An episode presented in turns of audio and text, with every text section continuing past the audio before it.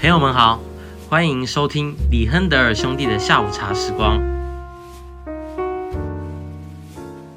大概自从上集已经隔了一个多月，世界也发生了蛮多大的事情，例如像是香港最后还是强行通过了国安法，应该不是说香港通过，而是北京强制让香港通过。香港通过的是国歌法，是国歌法。对啊。然后美国那边除了大家都因为疫情的关系有一点忍受不住，一直待在家里之外，也发生了一个很大的事情，导致整个美国都有骚动。有一个黑人，或许应该说非裔美国人，他。在在去一个小吃店买东西的时候用假钞，然后店员就报警了。但是警察来了后，他还没有离开，他跟他朋友在车上，然后警察就叫他出来，然后他就出来了。但是他出来后，警察用膝盖顶着他的脖子，顶在地上相当久，超过十分钟，我印象中。然后大概第七分钟、八分钟的时候，这个黑人说他不能呼吸，I can't breathe。但是这个压在他身上的白人警官就。回他说：“如果你还能说话，代表你你还没有问题。”结果过了两分钟，这个黑人他整个就昏倒。可是他昏倒后，这个警察也没有马上起来，他又压了一下，才意识到好像不太对劲，才送急救。但是这个黑人也过世了。那这个黑人他是在到医院后过世，还是在去医院之前？好像在路上就过世了。然后他的死因就是因为窒息吗？嗯，目前我看到的官方报告是说，这个人本身的其他疾病引起并发症死亡，就是说压在他身上，这算是一个主要原因，但不是他的死因。但是家属好像认为他们不太相信这个报告，所以他们也自己雇了一个团队，然后那个团队就说是警察就是把他窒息致死。因为类似这样子的这种案件，就是有点警察执法过当。当然，这种警察执法过当有很多种。不同的原因跟说法，那常听到就是说，美国警察他们的训练周期太短了。我印象中好像是在九个礼拜内就会完成他们的训练，九个还是七七周？一定比台湾短啊，没错。毕竟他们对于警察的需求那么大。然后甚至之前有一个影片，他们如何练习说看到犯人的时候马上要拿枪出来，然后要讲的那些口号啊之类的。然后他们进去采访，发现那画面里面用的竟然很多。都是黑人的，他们的形象，他们的照片，这个是第一点啊。那另外一个是因为其实严格来讲，从数据上有蛮多州，就是黑人的犯罪率在特定区域是比较高的，所以他们在受训的时候也会被这样告知说，如果你同样怀疑一个人的话，如果你有一个白人跟一个黑人，那你如果怀疑那个黑人的话，你逮到那个真的是有犯罪人的概率是更高的。所以只先有这两层的这个训练上的，我不知道可以称这是。偏见还是我，因为我昨天也有看到数字说，虽然美国的全部犯罪的案件上，白人是比黑人多的，没错，数字上，但是在人的人口上，首先你要知道，黑人跟白人的比例在美国其实是相差很大的。黑人不管怎么说，我觉得大概二十趴最多了。对，差不多二十趴，但白人大概六十趴吧，剩下十趴就当全部其他，所以人口只占一个国家不到五分之一，但是他的犯罪数量只是稍微比那六十多趴的人低而已。那警察这样的怀疑是我我个人觉得是合理嘛？就好像就好像假设一个医生跟你说，我们怀疑你的身体里长了一个肿瘤，我们怀疑它在某某某地方。那通常这种时候，你就会说好，那我就看那个地方，就算很可能那里也没有，但是假设有一个人跟你讲这个比例很高，那如果医生讲的话，你会信吗？应该会吧。所以如果数字，比如说警长跟他训练的警察们这样讲，那那些警察应该也会信吧。在美国，通常警察会更刻意的要把黑人叫他们停下来，从车子走出来，概率会比较高的原因，我们这样子大概可以了解。但是这种执法过当的事件，这也不是说第一次，最近几年感觉频率越来越高。那有些人。说是因为其实一直以来频率都差不多，只是因为现在大家都有一个智慧型手机，你可以录影。除此之外，警察也被要求要有一个 body cam，这些事情才逐渐爆出来，而不是说到现在才开始这样子。通常白人可能会偏向比较愿意去找警察，如果他遇到困难还是怎么样。那黑人通常就是更回避，觉得跟警察牵扯关系就一定是更多麻烦。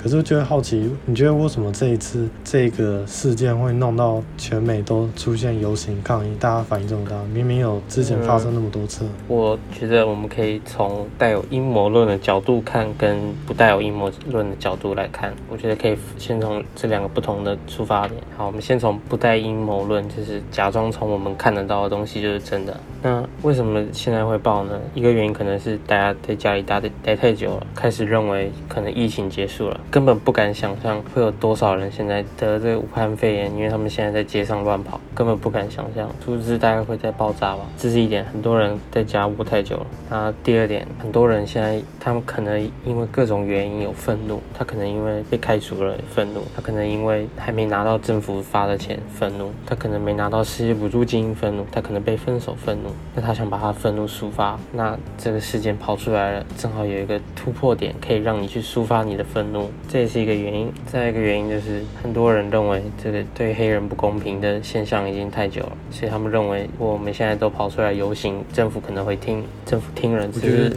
那个蛮有趣的是，你在讲原因的顺序的时候，我以为你第一个会讲说是因为这个种族的，大家对黑人一直受歧视这件事情愤怒而出来，结果这竟然是你的第三个原因。我放第三个原因是因为我个人觉得，如果这是在一个没有任何特别情况的年代。假设比如说二零一四年发生这个，那它不会变成一个全美的暴动。现在就像一个汽油桶，所以它爆炸。对，这这是第三个原因。好，这是不带阴谋论色彩看，完全纯粹当做这些人就是直觉性的觉得要做这件事。好，那我们现在从阴谋论的角度看，通常一个游行或是这种暴动抗议，你很难同时点燃在很多不同的城市，尤其是美国非常大，人口又多又杂。你要怎么样可以同时在这么多地方都发起暴动？那很明显，一定有人组织嘛。组织的团体也有很多，我们就拿最有名的，有个组织叫 Antifa。这个组织它是一个反法西斯的组织，但是它是一个信仰共产主义的组织。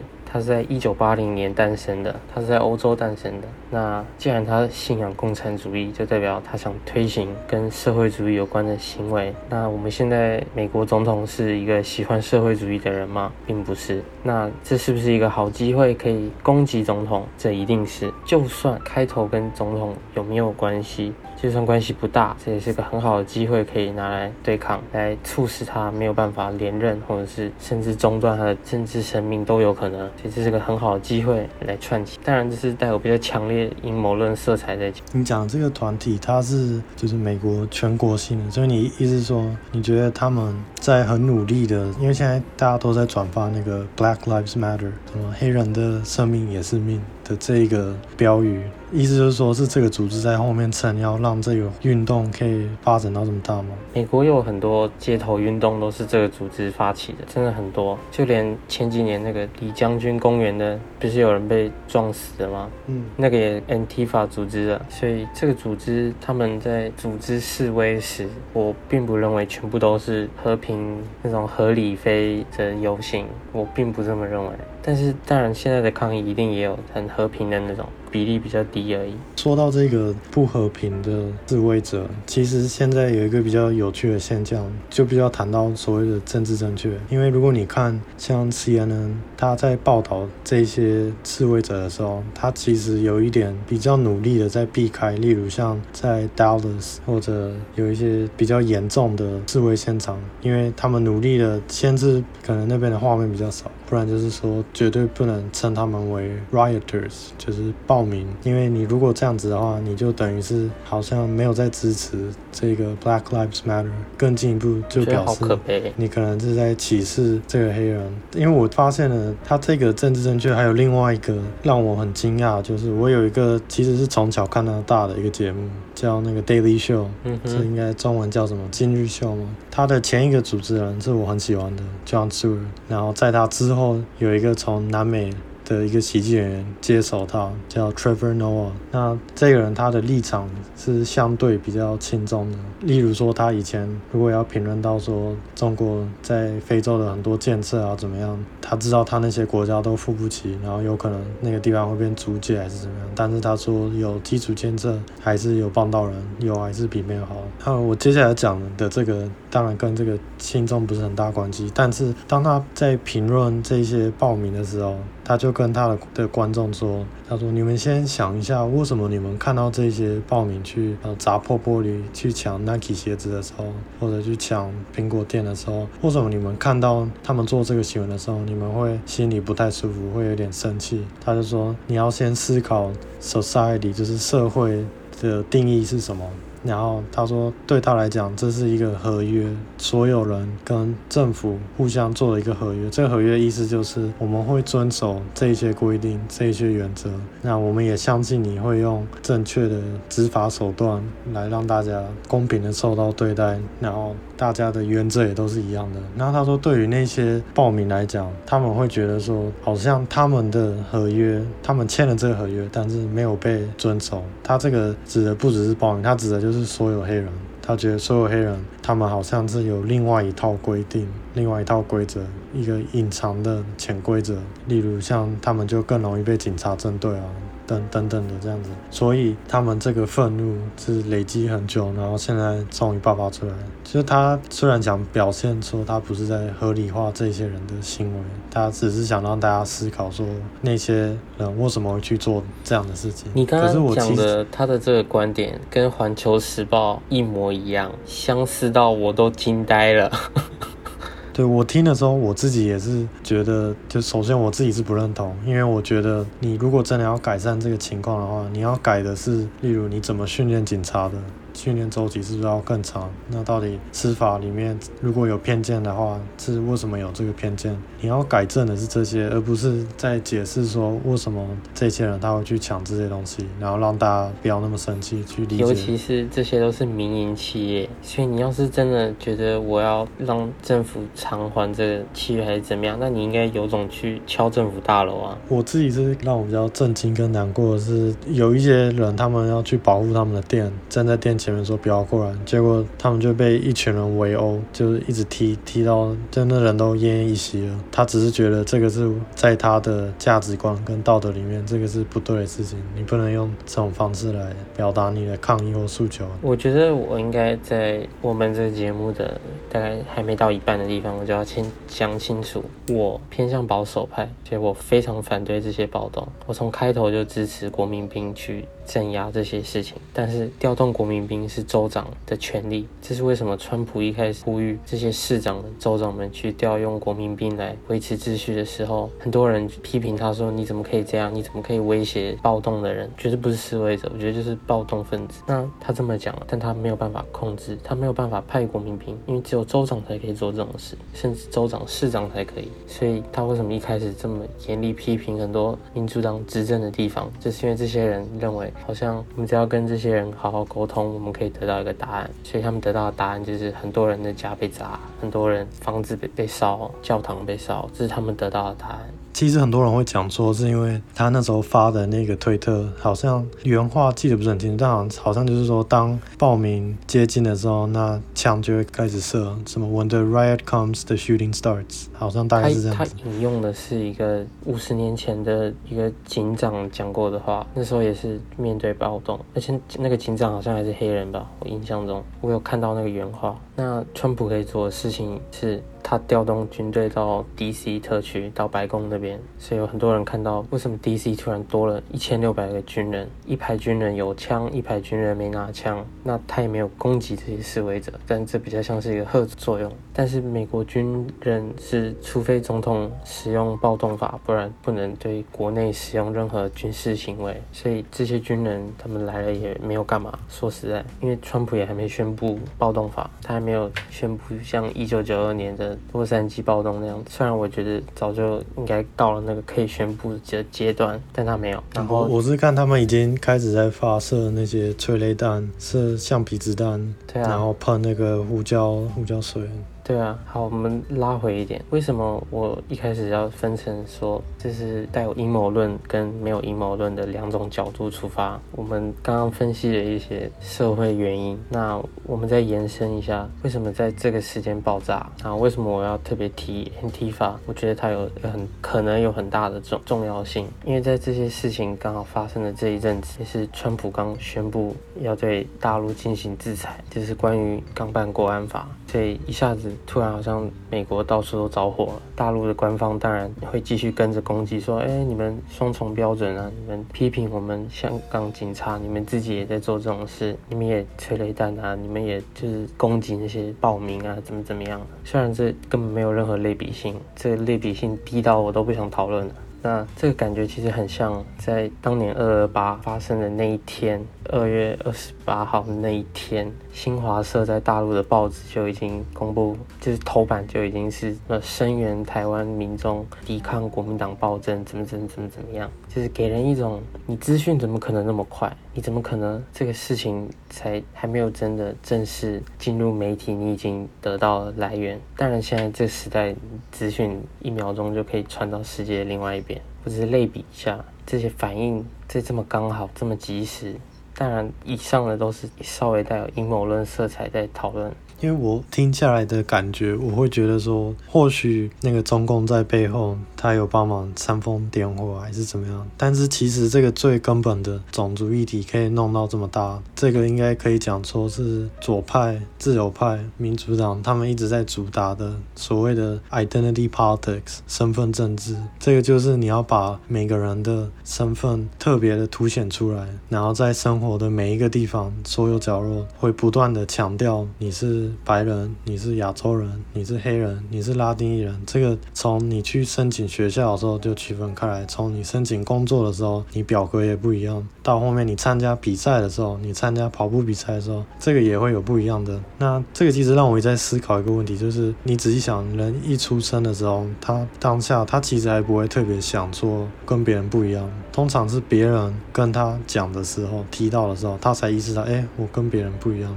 这其实我如果举我自己的例子，例如小时候我在苗栗长大的时候，在苗栗几乎没有别的外国人，我就也跟大家一样都讲中文。当然我知道自己跟别人长得有点不一样，但是其实那个不一样不是说真的是整个身份都不一样。所以这造成什么？有的时候跟马一起在外面走路的时候，然后突然看到别的外国人的时候，我会突然很激动、很兴奋，然后指着那个人说：“哎，有老外！”当然马会有一点傻眼，就是觉得你这你你在干嘛？可是这个我想讲的就是，等于是你在内心的里面，你其实是看不到你自己是谁的。嗯，就像有些人讲说，这当然很多电影里面，他们有时候开玩笑说 “I don't see color”。我这个想讲的是，后来你接触的。人越来越多，然后人开始提特别提出来说：“哎，你长这样子，那是不是表示你的英文，你就是天生英文也很好？哎，你长这样是不是就表示什么？”你知道，其实我们人类的构造，就是所谓原生状态，跟你刚刚讲的东西是完全相反的吗？昨天有一堂课，老师给我们看一个影片。他的那个影片是来自美国，有个节目叫好像叫 Sixty Minutes，反正他们找的那个人是一个在哈佛专门研究婴儿的一个女士，然后她有一个她的实验室叫 Baby Lab。首先他们做了一个调查，就是他们想知道人类是不是天生善良。那他们的实验结果是是我们天生善良，因为他就有点类似在做布偶秀给非常小的婴儿看，然后就一个布偶可能做好事，一个可能做坏事，然后看婴儿会比较喜欢哪哪一个布偶，做好事的那个还是做坏事的那个布偶？那大部分婴儿都选做好事。那接下来他们做了一个实验，他们想知道人类是不是天生带有种族歧视。但是简单来讲，婴儿不懂种族歧视，应该说我们人类是不是天生喜欢跟自己比较接近的？那他们怎么做这个实验呢？他们先让婴儿去选两种食物，他比较喜欢哪一种食物？比如说巧克力跟饼干，婴儿可能选饼干。那接下来他让两个不同的布偶，就是他演绎成各布偶喜欢其中一个食物这样子。然后接下来会让这个婴儿选他比较喜欢哪个布偶，那他会选那个跟他自己喜欢一样食物的那个布偶。那接下来他再继续延伸这个，他们在演布偶秀，假设他刚刚喜欢的那个布偶。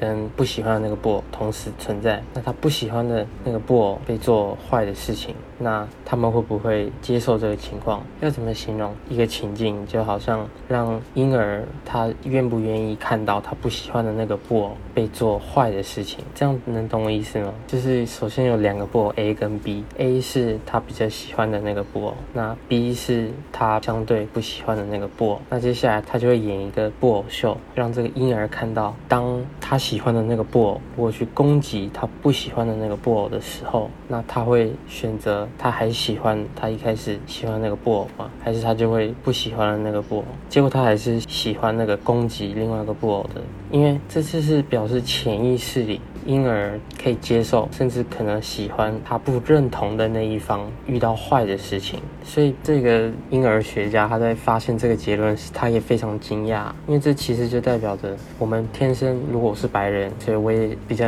接受白人，我对黑人可能比较觉得不 OK。假设这是个正常现象，那为什么我们会觉得我们不应该对黑人不 OK？这个反而是后天的，因为我们天生其实是会有所谓我们。更偏好跟自己一样。我明白你讲那个，其实有白人有黑人的国家，美国以外其实很多。但美国它这个种族歧视的问题，它特别严重。我觉得真的很大程度是它在教育上太刻意、太过度强调。例如以前的白人，他们犯了多么罪恶的罪行，他们怎么对待这些黑奴？你在长大的过程中，就从社会各种面向，他就是一直在提醒黑人说，你是受。压迫了，这个社会是对你不公平的，你必须要比别人付出好几倍的努力，还是怎么样？在考试的时候，他们的分数线其实是比其他人还低的。你知道分数线最高的是亚洲人，亚洲人就要读最多、读最难，然后他们的名额也最小，然后再来自白人，然后黑人，然后拉丁裔。之前他们就有去学校做采访，访问一些在那个学校念的一些黑人同学，然后他们发现有几种现象。第一种现象是，他刚好达标最低的分数线进去之后，结果那个学校课程太难，然后被退学的这个概率蛮高。那另外一个是，他是很努力的，但是他进去的时候，他觉得他能进去不是因为他自己的努力，而是有这个特别的分数线来帮助他进去的。他希望他是有那种成就感，自己很努力，所以我这样子进不只是他这个分数线是这样子，还有他周围的朋友很多都跟他讲说，你再怎么努力会比较难成功，还是怎么样？这让我联想到当时在台湾公投的时候，其中不是要投说应不应该在小学还是国中有那个性教育的课程？那个时候我就问爸这个问题，你的话你会投哪一个？他就跟我讲说，对于小孩来讲，你如果在小学，你跟他讲说有一些人跟你们不一样哦，例如班上的这个谁谁谁。有些人喜欢男生，有些女生喜欢女生。在那个年纪，你第一个想到就是他跟我不一样，然后那个人也开始意识到我跟别人不一样。但是你在小学的时候，你还没有办法够成熟的说，你知道好，他跟你不一样，或我跟别人不一样，那我要还是跟一样的相处方式。可是你现在会特别注意到这件事情了，你开始特别关注到这个事情，因为你如果你看台湾，照理说我们曾经有所谓的外省人、本省人这个差异，但是为什么我们却没有继续有这种互相仇恨的一直流传下来？你怎么看这个？怎么我们不会有本省跟外省的仇恨？我觉得最大的原因还是年轻人的政治思想非常容易受到同才影响。这有点像当的同侪都所谓有很比较强烈的去中国化色彩，那就算你受到的成长环境在家里是比较那种外省人环境长大，那你也有很高的几率你就会顺着你的同学变成同一种类型的思想，这种可能性很大，所以才会让这个本省外省人思想变得越来越淡，甚至要不见了。是有你讲的那样子，但还有一个很重要，我觉得是假设我们跟美国一样，我们变成我们在入学的时候会有一个表格，有一有一栏要填说，请问你是本省人还是外省人的话，然后你的身份证也写，请问你是本省人还是外省人？政治人物会这样子啊？陈水扁那时候他就强调，他就是。本省男儿，不是你的举例是错误的。你要举例，你应该分客家人、闽南人，这样才对。我们的国家到处都在强调你是客家还是闽南，学校不是有各种，如果你是闽南人，你要上闽南话的课；客家人上客家话的课，不然课委会干嘛呢？就是因为有一些客家人觉得他好像少数族群没有被公平对待。其实我最近在思考，会不会因为过度的谈论强调种族身份，反而造成更大的种族分化？你觉得会吗？你认为平等应该是让大家齐头式平等做任何事情，还是给弱的一些补助才是平等？把别人垫高一点才是平等？你个人觉得哪个是平等？我是反对平等的结果，但是我支持平等的机会。好，那很明显，你的答案就是你倾向于大家开头是平等，而不是补助弱势，把人垫高。因为你把人垫高的目标就是希望他们最后能跑到一样的终点，不然干嘛垫高别人？那恭喜你，我觉得有有一点不一样，有一点保守派，不是有一点不一样。哪里不一样？你，你就我这样讲，就算你有补助那些比较弱势的人，但是这个不是说他们最后的结果是一样的。我讲的结果一样的是共产主义社会天堂。现在我是想举一些现在已经实际应用的一些可以称为政治正确的一些政策，比如说雇佣的科学家必须一半男一半女，对，类似完全不考虑男女比例在这个行业的这种。他们也不是按能力制来雇人，还有女性参政保障名额有二十五趴，不管他现在有没有那么多政治人物，但是就是必须有五十趴，不管他们够不够好，政党就必须提二十五趴都是女性。把我讲出来这个话，感觉就会制造很多敌人。不然他们就是演员，现在都会要求有几个一定要是黑人，或者是他们在雇法官的时候，一定要有黑人法官，一定要有黑人警长，觉得他们才可以真的代表到那个族群。可是其实从某种层面来讲的话，这也不完全是错的。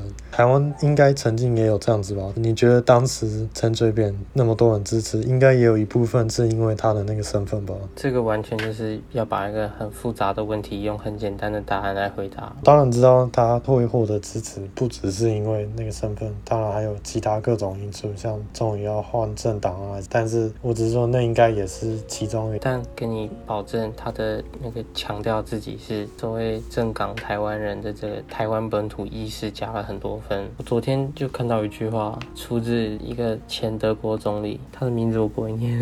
他说：“多元文化社会不过是知识分子的幻觉。”看了后，我觉得相当有感触。你刚才讲那句话，我想到哪一个社会是相对比较没有那么多元文化？如果从种族的话，就像日本啊，日本的外来人口特别少。我印象中，他们百分之九十八。你是？是国民吧？对啊，在日本的外国人很多，可是我是说，相对其他很多国家，它的外来人口比例是很低。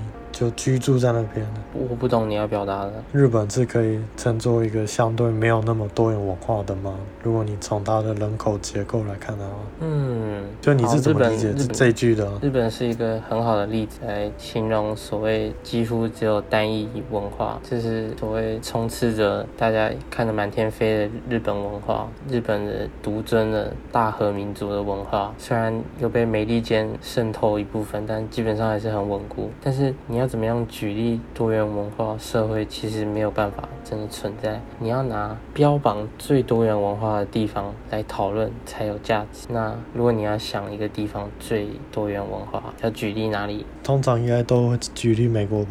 对，好，我们就举例美国。美国这是一个任何文化都可以扎根的地方。从宗教来看，它都可以有那么多五花八门的宗教，再来这么多不同的奇怪的政治思想脉络，政党都有。很多时候，联邦政府只是不管你，因为他不在乎，他也认为宪法保障你的权利，所以他也不会去真的动手管你。那好，那为什么多元文化没有办法共存？你从现在的这个社会动乱就可以看到，所谓自由派，我先不要分黑人白人，我们就分，我们以思想来分，毕竟它是文化。自由派跟保守派，他们两个族群在看的未来蓝图是很大程度上是有偏差，甚至是可以说是相反。那怎么样共存？他们共存的方法，就是说实在，就只有每次看那个天平会偷偷往哪边比例多一点点，就这样。你几乎不会说有哪次美国总统大选是一方压倒性的胜利，几乎不会。通常都是那种差一点点，差一咪咪，几个地方摇摆，然后成为主长派，他就会推行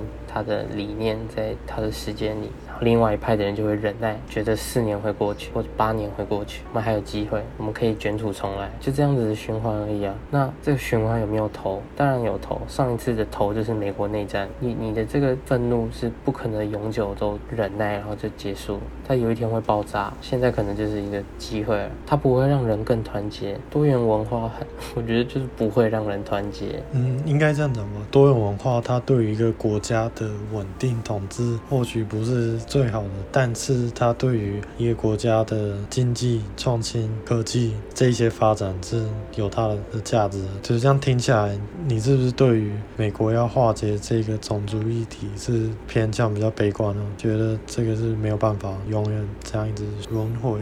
你也知道，现在这个年代人看媒体已经变成只看自己相信的媒体，只看自己相信的新闻了。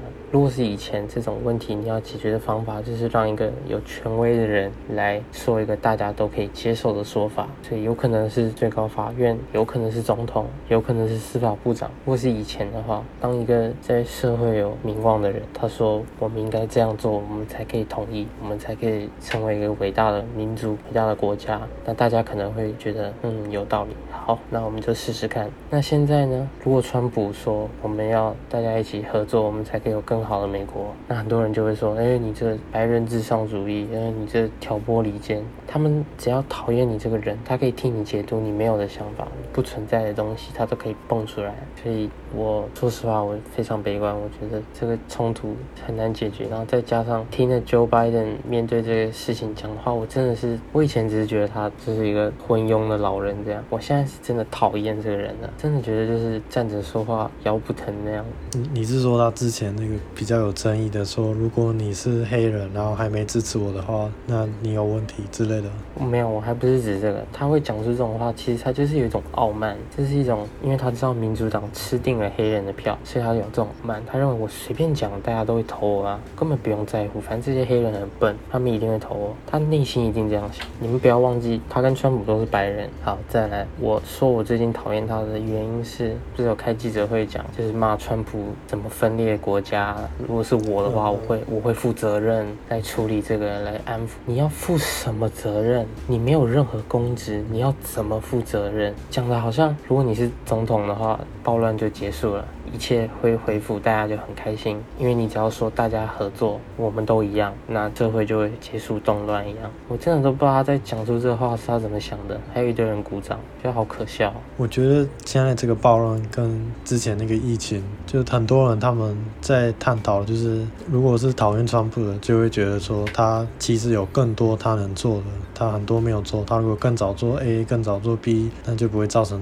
这么多人伤亡。那另外一派就会说这个因为。真的是太突然突发事件，然后就是美国本来整个医疗系统就没有那么好。对啊，创造医疗系统的是川普一样。等于是川普其实他能做的是蛮有限的，但是因为他在那个位置上，他就会被过度放大。反正那个是他的支持者会这样的。那最后在这一集结束之前，我我其实想讲说，我有注意到一个现象。atenção. 就是我身边的所有在美国的朋友，他们都会开始把他们的头像弄成黑色啊，然后发一些黑色的一个贴文，然后就讲什么 Blackout Tuesday，反正就是要大家关注这个运动，然后会转发非常多，说你要捐钱给谁，如果你买这几个地方的，你可以支持一个黑人的本地商家。然后那他们本身这个行为，他们自己决定要这样做是没有什么问题的，只是开始有一个现象，就是他们会觉得如果你没有发生的话，你是保持沉默、保持安静的话，那你就是共犯，你就也是在歧视黑人。就是你如果没有发出声音，那这是一个我们三十五分钟前讲的所谓同才压力。你现在如果在学校里，你要是敢跟你的同学说我支持韩国瑜，我反对罢免他，你看看你同学会怎么跟你讲话？这其实跟那个当时反送中，假设有人说他是反对有些人去砸亲中的的店面的人的话。就是那个人其实他根本就不敢讲这个，因为这算是很少数的声音。这其实说到一一个很关键点，就是人其实是有办法同时有两个立场的。那这两个立场，他感觉上好像是背道而驰，但他其实不是。例如，你可以同时你是支持反送中，但是你同时也觉得你不应该去砸那个轻重的店，跟你其实可以同时你是支持要为已经去世的黑人，你希望为他们伸张司法正义，你希望那些那四个警察要通过正当的程序，那你也可以同时说你是很反对那些暴徒去砸这些店面。例如像韩国瑜，那时候有人支持他，但是他支持他只是因为免金，或者他只是因为他觉得他比较捍卫所谓的国民党的传统价值，虽然可能那个不是真的，但我我想讲的意思就是他不是支持他的所有政策、所有观点，但是现在人想事情就是越来越只能同时有一个看起来好像在同一个群组群体一大包，那里面全部都是一样的意识形态，你站在那一队，你就必须继续跟着那队走到底，你不能一只脚在这边。我还是认为你在对于一个政治事情你会支持还是反对，哪一个东西让最后的你可以动摇要支持与否？我觉得这个部分就是决定你是进步还是保守派。如果对你来说行这些必要之恶几乎你都能接受的话，那你就是一个自由派，你就是个进步派、改革派。如果对你来说付出的这些代价，觉得过度昂贵不能接受，那你就是个保守派了。可是一个人也可以在特定议题自由派，特定议题保守派，他不一定是所有都是自由派，所有都是保守派。我觉得其实就是我，我觉得我想讲。我觉得其实一个人当他觉得他可以这样做的时候，通常比较可能是因为第一，这件事情跟他关系很远，就是所谓他不需要现实的考虑对他的影响。当他必须要纳入现实的考虑对他的影响时，就会分得很清楚了。不过你讲的比较像是说那种最核心的议题的时候，在那个议题上，他的属于哪一派会很明显。就像你讲，你的朋友现在在美国的朋友都必须发这些，他会发这些是因为其实对他来讲，这东西不重要。我所谓不重要是指他发不发不会影响他明天有没有晚饭，他第二天有没有工作，不会。那如果实际当他知道他支持这个运动，害他工作的地方被砸，害他会被失业，害他没有办法工作，没有办法养活自己，他还会支持吗？这是我的意思。如果他可以连接到跟自己的生活，然后下决定，才会比较像是这个人到底他的他的内心相信与否，他的观点是什么。如果没有想到这个层面，就很轻易的说支持与否的话，我其实觉得是非常空泛。这就很像在推特上声援抗议，在我眼里，我觉得这是非。非常没有意义的这个方面，我是同意你讲的，就是真的是要离自己的每天的日常生活足够近的时候，你那个时候除了你可能已经收集很多资料，你理论那些什么都很了解背景那些，但是因为又再加上它直接对你生活的影响的时候，你那个时候所选择的那个立场是最真实的。可是也有蛮多人他会一直想象说这个是对他的生活有很直接的影响，他或者他会这样子想，他会说。等直接影响到他生活的时候，他才去真正确定他立场是什么时候，那个已经来不及了，所以他必须要先站立场，不能等到发生了才。当然不可能等到真的发生了才。所以其实这个重点在于你在思考一个还没有发生到你身上的立场时，你需要够努力的把自己带入进去，来思考清楚到底怎么样的决定才会比较好。你必须要真的先做这个思考动作才有意义。中央社采访了一个到白宫前抗议的台湾人，我觉得他讲的话非常空泛。他说不知道什么时候会轮到我。他在讲这句话的时候，他认真这么想，他真的认为哦，他身为一个亚洲人，他会被得到黑人的待遇。他是真的这么想在讲的吗？我非常怀疑，我怀疑他什么都没想，就跟着他同学一起到街上，可能认为很好玩吧。当然那个是有可能，但也有在另外一个层面。你看美国在二战的时候，他们怎么对那些日本人？所以有些人他们一想到美国他对亚裔的可能会做什么的时候，他们第一个就会联想到那个事情。对啊，你不是国民，你确实需要担心，没错。如果敢打仗的话，我同意。如果打仗，你把打仗的时候才会发生的事情带入到日常生活，你觉得这合理吗？我觉得这很荒谬，你怎么可以把战时体制发生的事情来放到日常生活里？啊，那个是比较多人会提的。那第二个是最近的，例如武汉肺炎的时候，很多人看到牙医的面孔还戴着口罩，他觉得你可能就是中国来的，然后就对你讲不太好的话，或者是避开。然后我是有身边的几个朋友是真的遇到这种事情，上公车的时候，其他美国人他们就下车还是什么，就是这这一方面的这一种刻板印象的歧视，这个美国是真的有。对啊，但这个你到白宫前抗议有用吗？你讲的特别是第二点，这在全球都有，那为什么会这么严重？这当然是我们都知道责任是谁最先开始让这东西变成一个这么可怕，每个人都不想碰的，是谁害的？当然了，这个在疫情人对于这种直接威胁到生命的时候，你有多一层的恐惧。就连我们跟他们长得一样的，我是指就连台湾人跟大陆人长得一样都可以歧视的，更何况长得不一样的欧美人？拜托，这是种族歧视吗？这是文化歧视吧？我觉得或许这个也不能完全就是跟传统的歧视放在一起，因为我真的觉得，当你有那个恐惧说你可能也会得病，然后会影响到生命的时候，那些白人跟黑人之间他很多时候不是说会觉得会被传染到什么，然后影响到生命。当然有一些他可能那种很极端的，他觉得半夜在某个路上他怕被抢劫还是什么，这种影响到生命的是有，但跟这个病毒确实是不太一样了。你如果想体验类似的感觉，你可以试试看，晚上走到台北比较刺激的地方，可以体验看看。因为你是外国人啊，对，所谓外国人就是你长得跟他们不太一样。或许我在那个巷子看到别的外国人，我也会惊呼：“哎、欸，啊、看谁吓谁。”好了，那我们这一集时间差不多了，我们就先到这边。希望大家觉得这一集的讨论有趣，虽然我们有一点东跳西跳，但是希望有启发你们一些新新的不同的想法。谢谢，谢谢。